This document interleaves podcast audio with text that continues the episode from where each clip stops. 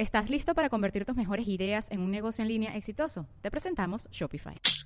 Tal vez no lo sabías, pero nuestro podcast More Than Mamis es un negocio. Y lo comenzamos, por supuesto, para desahogarnos y hablar sobre la maternidad, no para convertirnos en expertas de ventas y del e-commerce. Así que sí, necesitábamos ayuda para vender nuestro merch y poner en marcha nuestra tienda. Por eso estamos tan contentas de usar Shopify. Regístrate con tan solo un dólar por mes en shopify.com barra sonoro, todo en minúsculas. Ve a shopify.com barra sonoro para llevar tu negocio al siguiente nivel. Shopify.com barra sonoro. Hola a todos, bienvenidas, bienvenidos y bienvenidas a un nuevo episodio de Negra como yo. Hoy vamos a hablar de Spider-Man Across the Spider-Verse, así que quédate que te va a gustar mucho este episodio. Démosle la bienvenida a la diversidad. Escuchemos las voces de los afrolatinos por el mundo y soltemos esas conductas nocivas que nos limitan como sociedad. Soy Gisette Rosas y esto es Negra como yo, el podcast.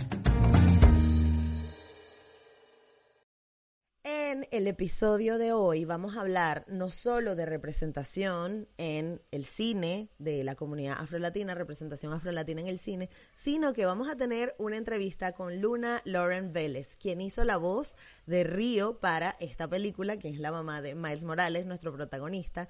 Y em, fue muy especial conocerla porque em, ella representa todo lo que tiene que ver con afrolatinidad en Hollywood. Ha sido una mujer que ha trabajado en muchísimos proyectos, es hija de puertorriqueños, ya conocerán un poco de su historia, pero yo quiero contarles previamente de qué se trata esta película. Spider-Man Across the Spider-Verse es la segunda versión de esta como reedición del el éxito de Marvel que es Spider-Man, pero es muy interesante porque como se crea esta película y esta historia, tiene que ver con que una vez, miren este dato súper loco, Donald Glover, que es uno de los más afamados creadores y directores y actores cantantes de todo, Sheldon Gambino también, em, él em, en, un, en un episodio de Community, que es una, una de las series como en donde él más se volvió reconocido, hablan de un Spider-Man negro.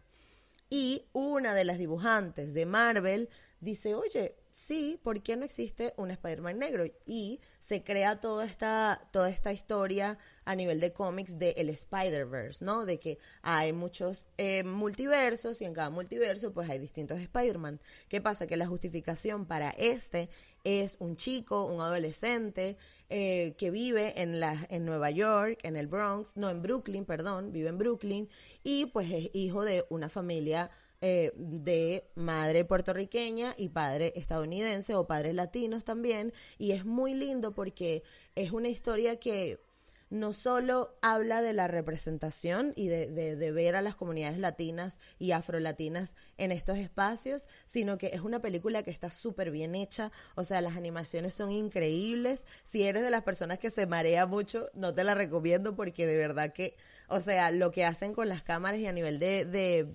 de, visualización es impresionante porque literal sientes que eres Spider-Man saltando por todos los edificios y es muy interesante cuando él se pone de cabeza, todo lo puedes ver en la película, es muy lindo. Pero... Eh, Además de esto, todo el cast eh, de, de, de los que hicieron las voces para esta película son gente también súper afamada. Tenemos a Isa Rae, que saben que soy súper fan. Tenemos a Brian Tyree, que es uno de los actores de Atlanta tenemos a Hayley Stanfield y Shamake Moore, que es el protagonista. Entonces, tenemos un cast además súper super variado, pero lleno de representación afro. Y no solo representación afroestadounidense, sino representación afro-latina. Entonces, aquí vamos a hablar de nuestra invitada de hoy, de Luna Lauren Vélez. Y Luna es eh, una mujer que además ha participado en de las series más importantes. Tiene episodios en How to Get Away with Murder, que es una de las series de cómo, cómo defender a un asesino, creo que es el nombre en español. Este, estuvo en Scandal también, que es otra serie de Shonda Rhimes. Eh, estuvo en CSI, o sea, ha hecho un montón de, de seriados y además está especializada o se desarrolla sobre todo en el mundo de la, de la acción. Eh, entonces yo quería conocer un poco de su historia, de dónde vino, en los pocos minutos que tuvimos, así que los invito a escuchar la historia de Luna. Yo soy de Nueva York, mis padres son de Puerto Rico, pero yo nací en Brooklyn, este, y bueno, empecé, yo creo que en el segundo grado, con los plays que estaba haciendo. Sí, siempre, siempre, siempre quería ser actriz.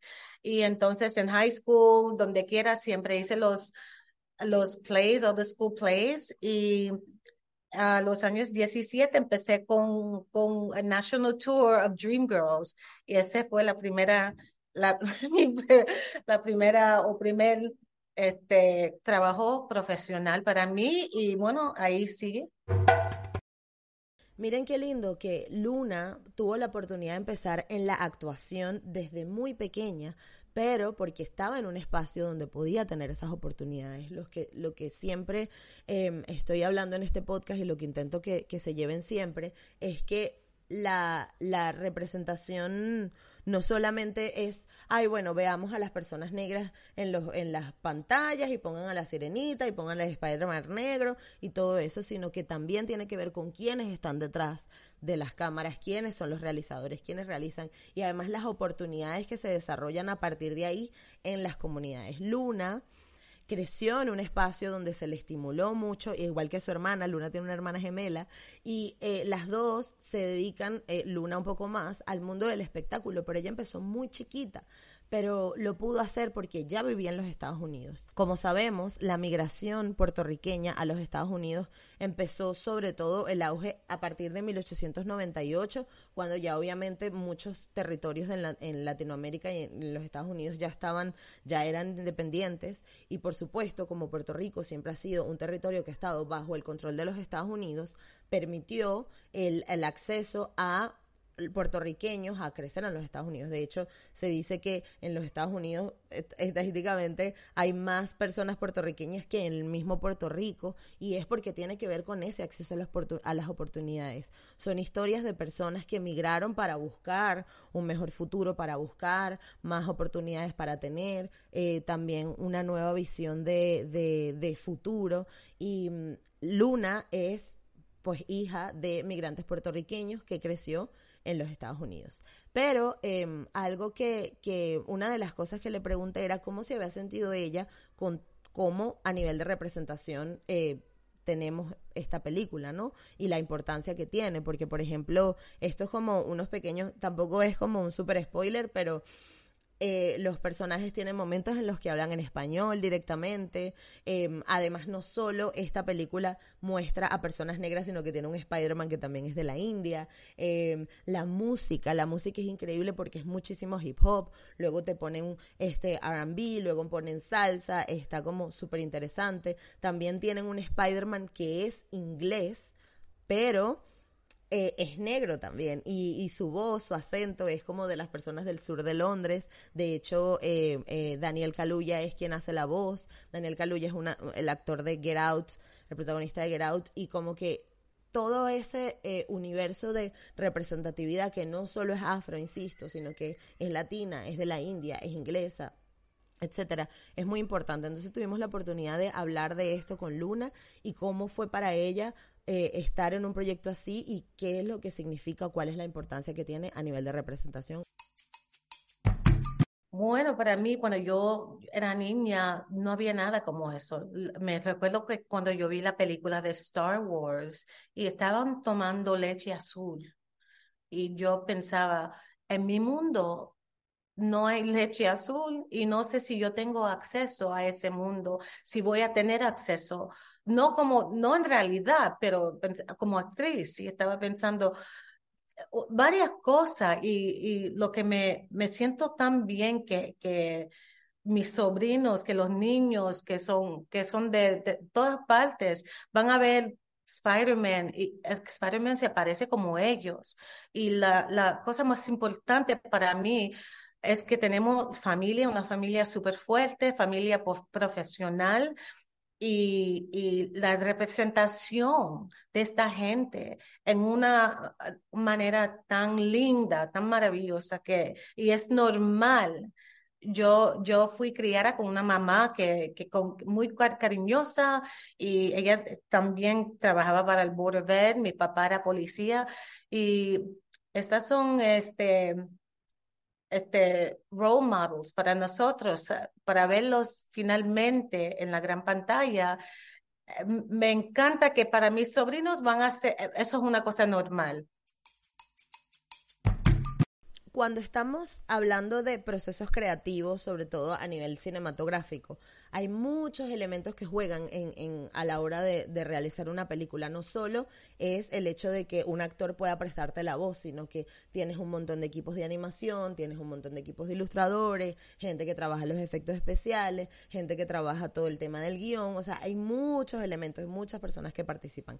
Esta película en especial está dirigida por tres personas, por tres hombres. Eh, uno de ellos se llama Joaquín Dos Santos y es portugués. Y también él está especializado en hacer animación realización y tal. Ken Power y Justin K. Thompson son los otros dos directores. Y claro, ellos crean como una, una fusión bien interesante de animación e ilustración muy bonita porque además en la película podrás ver muchos estilos. O sea, yo siento que está muy interesante diversidad en todos los sentidos. Tienes diversidad actoral, diversidad de creación, diversidad de directores y diversidad a nivel ilustrativo. O sea, está súper chulo. Otra de las cosas que me llamó la atención también fue cómo, o sea, otra de las cosas que quería saber y que le pregunté a Luna era cómo fue para ella la participación en el proceso creativo, porque cuando ves la película, la, la actriz, la quien hace de, de, Río, el personaje de Río, tiene como muchos momentos donde lanza frases en español, de hecho ellos tienen un momento que se le pide la bendición, eh, Miles Morales le pide la bendición a la mamá,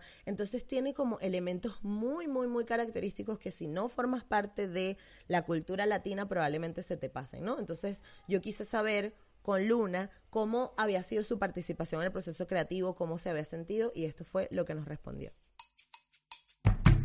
Bueno, increíble, porque a pesar que cuando nosotros estábamos en el, en el estudio, era solamente en Zoom con los directores, este, pero el, el, el proyecto, a ver lo que hicieron con todo eso y cómo, cómo, how they put it together, eso no lo esperaba.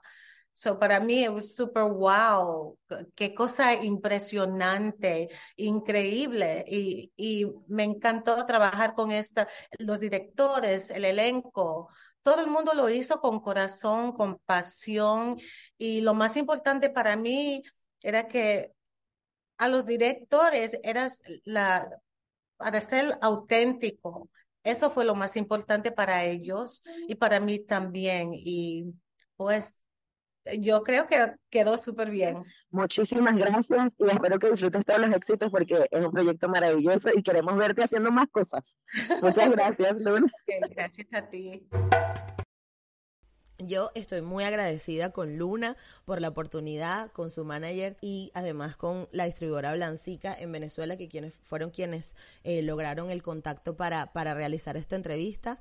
Eh, y fue una situación muy atípica porque yo no estaba en la ciudad en ese momento, no tenía cómo ponerme para hacer el podcast, así que tuve que grabar la entrevista prácticamente en el medio de la calle, eh, pero se logró, que es lo importante, y em, eh, juntar tantos actores tan importantes, Oscar Isaac también está ahí, tenemos también a Andy Samberg, tenemos a Marcel Salas Ali, o sea, hay muchísimos actores eh, y actrices que, que están aportando también su cuota de diversidad y no solo eh, es interesante eso, de ver distintas caras, sino que vemos distintos tonos de piel, vemos distintos acentos, vemos distintas realidades a nivel cultural y creo que eso es lo que refleja bien la sociedad en la que estamos, así que yo estoy muy contenta de, de poder formar parte de alguna forma de, este proyecto, comunicándolo y compartiendo con, uno de su, con una de sus actrices. Um, porque a nivel de representación es muy, muy, muy importante. Además, para los niños que están creciendo, o sea, Spider-Man es un personaje que es un adolescente que además tiene sus conflictos eh, de relaciones a nivel emocionales, sus inseguridades, y la película te deja también como muchísimos gags de empoderamiento afro muy interesantes. Hay una frase que a mí me voló la cabeza y que me movió mucho, que es cuando él dice, no voy a permitir que nadie cuente mi historia por mí, la voy a hacer yo. Vieron que Spider-Man, esta película se trata de muchos multiversos que están interconectados, entonces una acción eh, desencadena otras acciones y tal, y como que nuestro personaje, Miles Morales, se ve en, en una situación de tener que tomar muchas decisiones importantes y decisiones, decisiones así, cuando eres un adolescente puede ser muy confuso. Y me parece muy bonito también la relación que ponen de los padres con él, de que tiene un espacio seguro para comunicarse y cuando somos personas negras y cuando somos personas racializadas, cuando somos personas migrantes que vivimos en otros países, tenemos procesos emocionales distintos que una de las mejores formas para poder transitar estos procesos tan difíciles es teniendo a tu familia allí, teniendo tu apoyo y me gusta mucho cómo eso también lo reflejan en la película y cómo tienen esa relación tan bonita de él con su familia que aunque no pueda mm, no tenga las herramientas para explicarle a sus padres lo que les pasa, lo que, lo que le pasa a él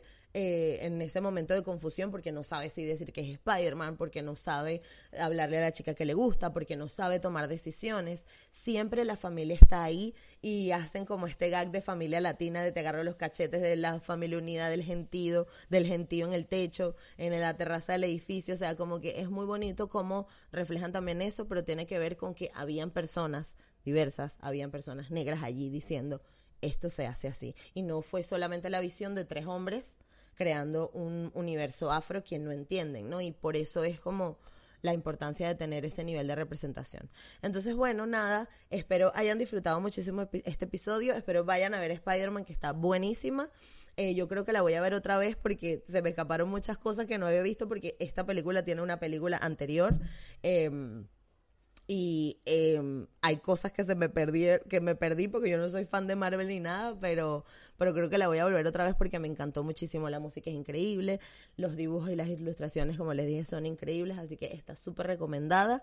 Y nada, gracias por estar aquí un episodio más, gracias por suscribirte, por darle like, por dejar comentarios, por escribirme siempre por Instagram y por Twitter que sí, estamos en contacto. Y además quiero agradecer a La Culta en Barcelona, que es donde... Uh, están lloviendo hojitas, que es donde estamos grabando em, el episodio el día de hoy. La Culta es un espacio para creadores, para cultores que está en el centro de Barcelona y pues les voy a dejar todas las redes sociales y toda la información de ellos aquí también en la descripción para que puedan contactarlos si están en Barcelona eh, o si vienen a Barcelona pues y necesitan un espacio de creación, aquí lo tienen en la Culta. Muchas gracias por conectarse a un episodio más y nos vemos la próxima semana. Chao.